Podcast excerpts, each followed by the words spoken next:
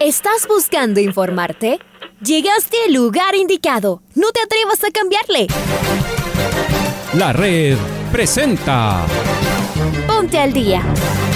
Información deportiva al instante sobre la actualidad de los equipos ecuatorianos muchos goles y el drama que tanto disfrutamos. Los albos se pusieron en ventaja con doblete de Adolfo Muñoz. La Libertadores Femenina cuenta con sus 16 equipos. Con la conducción de los periodistas de la red, Raúl el Profe Chávez y Andrés del Pichón Villamarín. Mucha información que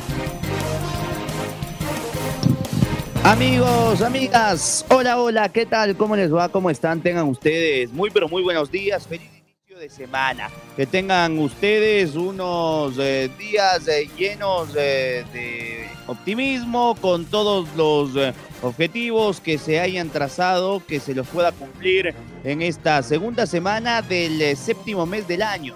Acá estamos en este lunes 11 de julio del 2022. Muchas bendiciones, les mandamos un abrazo gigante. Arrancamos las distintas programaciones en esta semana de la radio Bienvenidos y bienvenidas al Noticiero al Día en su primera emisión. Está Pau Yambay esta semana en los controles. Le saluda Andrés Villamarín Espinel en eh, una nueva audición de la red. Arrancamos con los titulares. Liga Deportiva Universitaria ganó en la ciudad de Azogues. Barcelona empezó con derrota, perdiendo como dueño de casa. Aucas arrancó con pie derecho la segunda etapa del campeonato. Universidad Católica ganó de la mano de Aarón Rodríguez. Independiente del Valle con un soberano golazo Fernando Gaibor se quedó con los tres puntos ante el Cumbaya. Emelec de la mano de Rodríguez se tomó el estadio Vista. Y el Club Deportivo El Nacional clasificó a los cuartos de final de la Copa Ecuador. Además, la tricolor femenina debutó con goleada en la Copa América. Señoras y señores, en la red llega Alfonso Lazo Ayala con el editorial del día. Lleno de emociones del inicio de la segunda etapa del fútbol que más nos gusta. Comencemos por el triunfo de Liga en Gualaceo. Tenía su equipo casi completo, pero con algunos cambios del 11 con el que venía siendo regular. No estuvo todavía Tomás Molina, pero fue buena la oportunidad para mirar a Juan Luis Anangonó. Además, Luis Ubeldía armó una primera línea de volantes con Piovi, Zambrano y Espinosa, que pese a algunas imprecisiones en general hizo un buen partido. Fue asentándose y terminó dominando el primer tiempo y metiendo a su rival en su área. El gol llegó al final, aunque lo había merecido largamente antes. Esto hizo que cambie el trámite para el segundo tiempo y crecieron los locales. Allí se fueron haciendo sólidos los dos centrales de la U, Guerra y Romero, impecables. Y su arquero, Brian Eras, sin fisuras. No tuvo que volar de lado a lado, pero estuvo muy prolijo sin cometer un solo error. Para entrar en confianza, el partido resultó perfecto. El recién llegado Juan Luis Anangonó marcó de cabeza, su gran fortaleza, y le dio los tres primeros puntos a la U. Aucas vivió su propia fiesta en el Gonzalo Pozo Ripalda el Orense ha resultado un rival incómodo para casi todos. Los orientales llegaban con la expectativa muy alta. El primer tiempo chocaron seguido y les faltó precisión. Todo se destapó con el golazo de Víctor Figueroa, que no había estado demasiado claro a lo largo del partido. Un zapatazo y regresó el gran 10 de los orientales, además, justo cuando el nerviosismo empezaba a apoderarse de un sector de las gradas. El segundo de Juan Manuel Tevez llegó en el cierre y levantó la fiesta de la ilusión expetrolera. El Aucas comienza como terminó la primera etapa, ganando. La Chato Leí también tuvo un comienzo positivo, tampoco la tuvo sencilla. El Mushugrun es otro de los equipos ordenados, peligrosos. Aaron Rodríguez había adelantado a los camaratas, pero antes que termine el primer tiempo, Wagner Delgado se lo igualó. Entonces los celestes debieron trabajar el partido. Otra vez Aaron Rodríguez marcó y fue el gol del triunfo.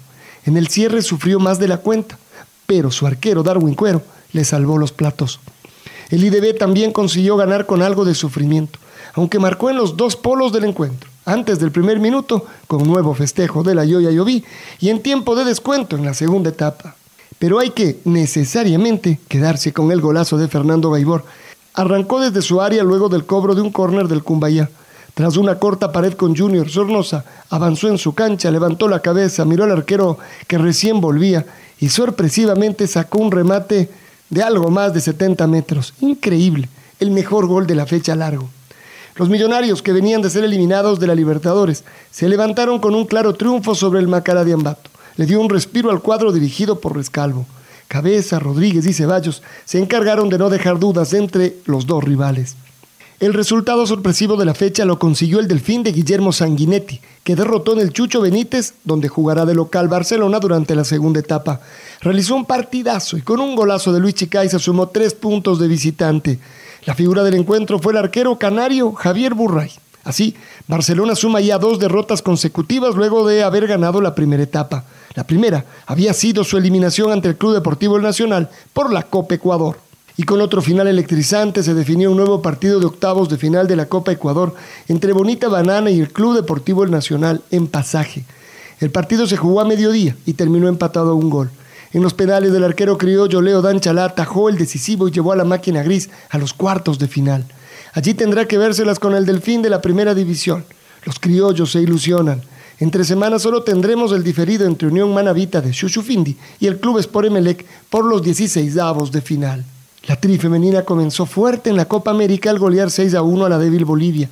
Recién vuelve a la cancha el jueves cuando enfrentará a Chile para luego cerrar la semana jugando con las locales, el fuerte cuadro colombiano. Necesita ser al menos segundo para luchar por un cupo en el Mundial y en los Juegos Olímpicos. Su último rival será el seleccionado paraguayo, que recién debutará mañana. Fuerza a nuestras tricolores.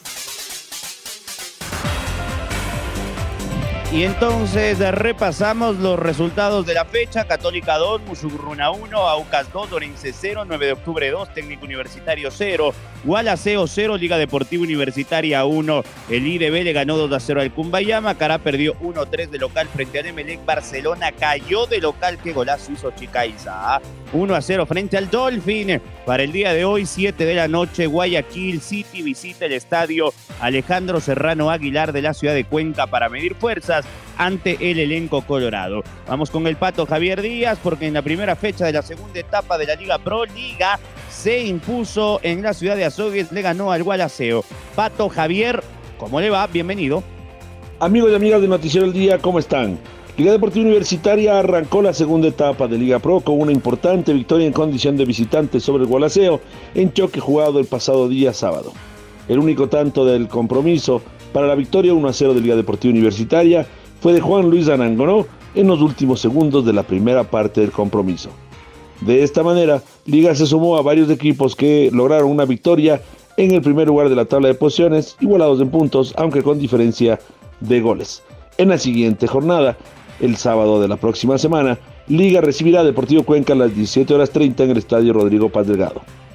Por otro lado, se especula que Alexander Díaz Domínguez estaría en planes de Liga Deportiva Universitaria y que su contratación sería inminente. Esperamos en las próximas horas la confirmación oficial del regreso del arquero mundialista ecuatoriano a su club de origen, la U.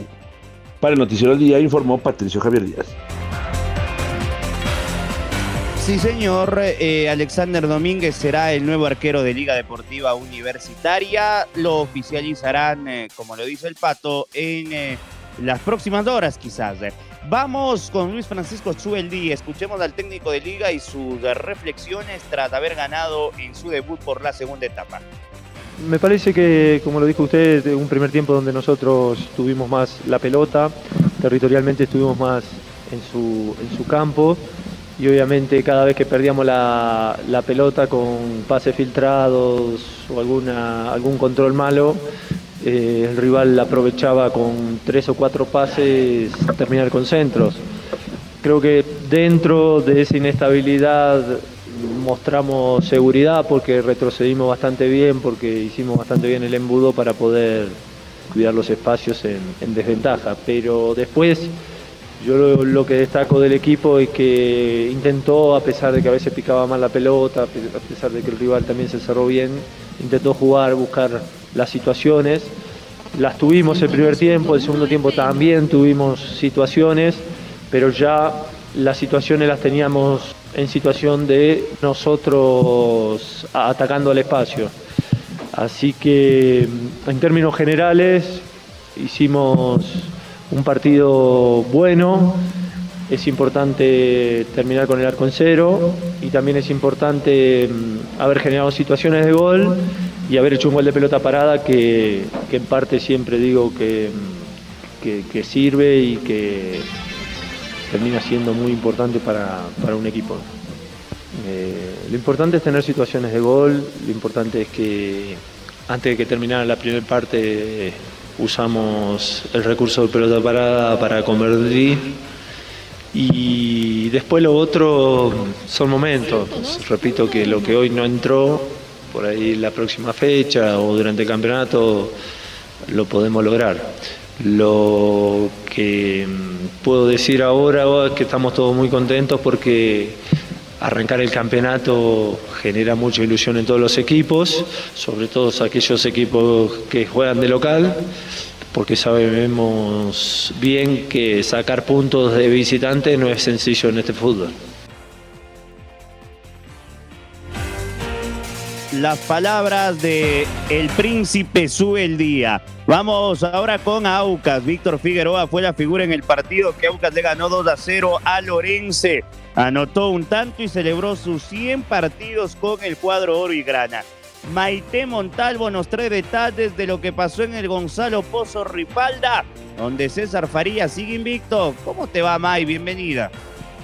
¿Qué tal Andrés? Un fuerte abrazo para ti. Seguimos con más información de esta segunda fase. Regresó al fútbol ecuatoriano y tenemos novedades en cuanto al equipo de Aucas. Víctor Figueroa fue la figura del triunfo del cuadro oriental frente a Lorense. Tanto Figueroa como Juan Manuel Tevez anotaron en el triunfo del Aucas 2 a 0 frente a Lorense en el estadio Gonzalo Pozo Ripalda que se jugó este fin de semana. En el primer tiempo el negro Figueroa remató desde fuera del área para anotar a los 69 minutos. Fue el gol que abrió el camino del triunfo a la oncena del DT venezolano César Farías, que hasta el momento no conoce lo que es la derrota en el fútbol ecuatoriano y en todos los partidos que ha estado al mando de Aucas. Ya en el segundo tanto fue gracias a Tevez, quien ingresó al cambio y anotó a los 90 minutos al superar en un mano a mano al golero Rolando Silva. El cotejo fue bastante reñido al punto que el portero Damián Frascarelli fue otra de las figuras del Aucas. El partido correspondió, como les digo, esta primera fecha.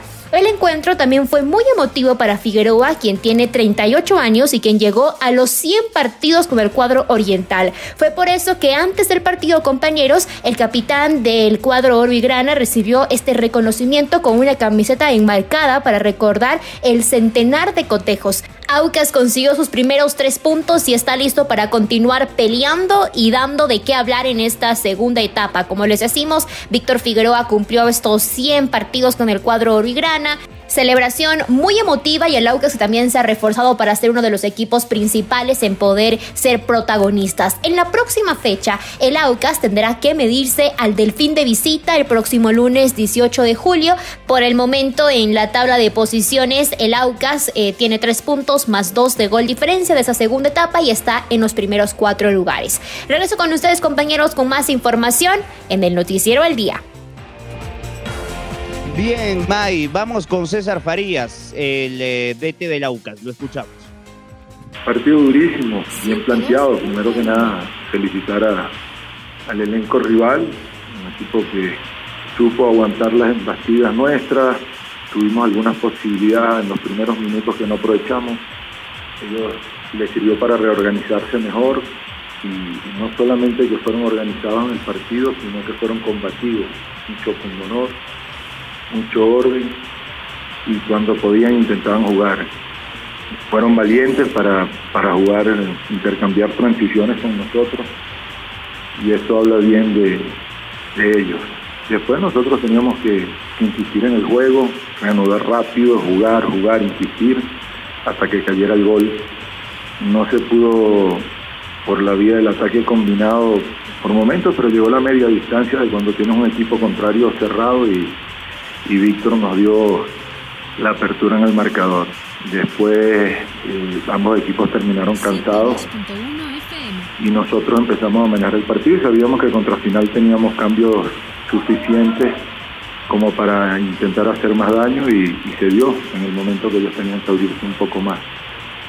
Pero realmente felicito al entrenador contrario, felicito a los jugadores, eh, los centrales contrarios Achelier y, y, el zurdo pudieron ordenar su equipo y aguantar y, después lo digo sin ningún tipo de, pena, tuvieron criterio para jugar y eso habla muy bien de esta liga y habla bien de nosotros también porque tuvimos un rival al frente que, que supo plantar cara, pero que el primer partido hay que ganarlo, a como dé lugar, y hoy lo ganamos y felizmente nos sirven los tres puntos, a tener los, pies en la tierra, a trabajar con, el mismo ahínco y la misma humildad que, han tenido. Feliz del camerino que se armó. Y del Gonzalo Pozo de Chillo Gallo nos vamos a Chillo Gijón. El IDB le ganó 2 a 0 al Cumbayá con gol de Jaime Ayoví en el primer minuto y con la joya que se mandó Fernando Gaibor. Sin lugar a dudas será uno de los mejores goles, si no el mejor gol del campeonato del 2022. Su técnico Martín Anselmi en rueda de prensa decía esto. Contento porque porque creo que cerramos el primer ciclo ¿no? juntos con, el plantel, luego de, dos partidos duros por Copa Ecuador, de dos partidos muy duros por Copa Sudamericana. Y recién ahora, terminando este primer partido de, de, Liga Pro, es como que llegamos al primer descanso. Vamos a tener una semana larga y vamos a poder recuperarnos. Entonces será importantísimo hoy ganar, sacar fuerzas donde, donde no había y conseguir los tres puntos para, para cerrar este, este primer ciclo eh, de la mejor manera posible y ya a partir del martes meternos en el, segundo ciclo que va a ser aún más duro. Más allá de, de, la producción del rival, siempre supe que la Liga Pro no iba a ser fácil. Porque la segunda etapa eh, se juegan muchas cosas todos los partidos tienen algo en juego y está en juego el 2023 todo el tiempo, ya sea eh, clasificar una copa, eh, la final, el descenso. Entonces la segunda etapa siempre es más difícil y es donde los equipos se empiezan a quedar sin gasolina. Y bueno, nosotros eh, hoy veníamos de un trajín bastante importante, el, el viaje a Argentina la vuelta sobre todo fue muy larga llegamos tarde, entrenamos igual ayer por la mañana, como pudimos. Eh, el prepartido lo preparamos solamente en media hora, 35 minutos de entrenamiento, eso fue todo lo que preparamos del partido. Y bueno, así es, ser protagonista, estar en, tantas competencias al mismo tiempo, toca eso. Eh, y, después el, rival hizo un buen planteo, porque, porque no se defendió, porque, o sea, no se replegó, eh, por momentos no jugó igual igual y por momentos hasta nos sometió. Y el técnico de Cumbayá, Carlos Calderón, eh, decía de igual manera lo siguiente sobre lo que fue una derrota que no lo merecía el Cumbayá a declaración del técnico. Me voy un poco dolido por el resultado, pero eh, contento por el desempeño del equipo. Pienso yo de que hemos, mejorado muchísimo a lo que, a lo que normalmente el, club tenía. Eh, hemos ido adelante, hemos ido a buscar el resultado, pero lamentablemente eh, hemos cometido un par de errores, no diría yo un par de errores, un error entrar prácticamente dormidos, como les dije a los muchachos, y, y nos, nos, nos madrugaron con el gol. Pero a partir de ahí yo creo que el equipo se portó bien, jugó buen fútbol, tuvimos muchas posibilidades, creo yo.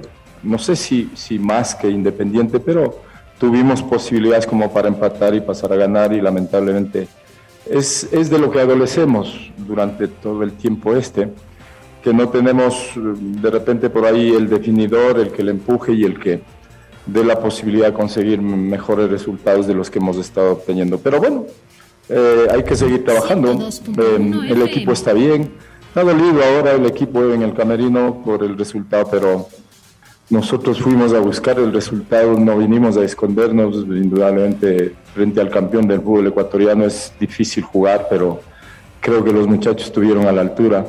Lo que adolece este equipo es lo de siempre, en la parte de adelante no hemos podido tener la contundencia que de repente tienen eh, los equipos como estos los equipos grandes que tienen un par de jugadores que son importantes y en la menor oportunidad lo invocan y, terminan con los partidos. Así que eh, eso estamos intentando buscar ya a lo largo de, unas dos que tres semanas aportes en la parte de adelante en el caso de extranjeros.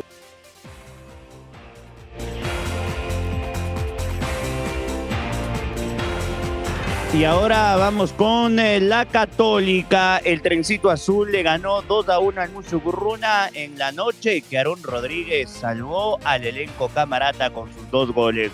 El asistente técnico de Rondelli fue a la rueda de prensa, Omar Andrade, decía esto.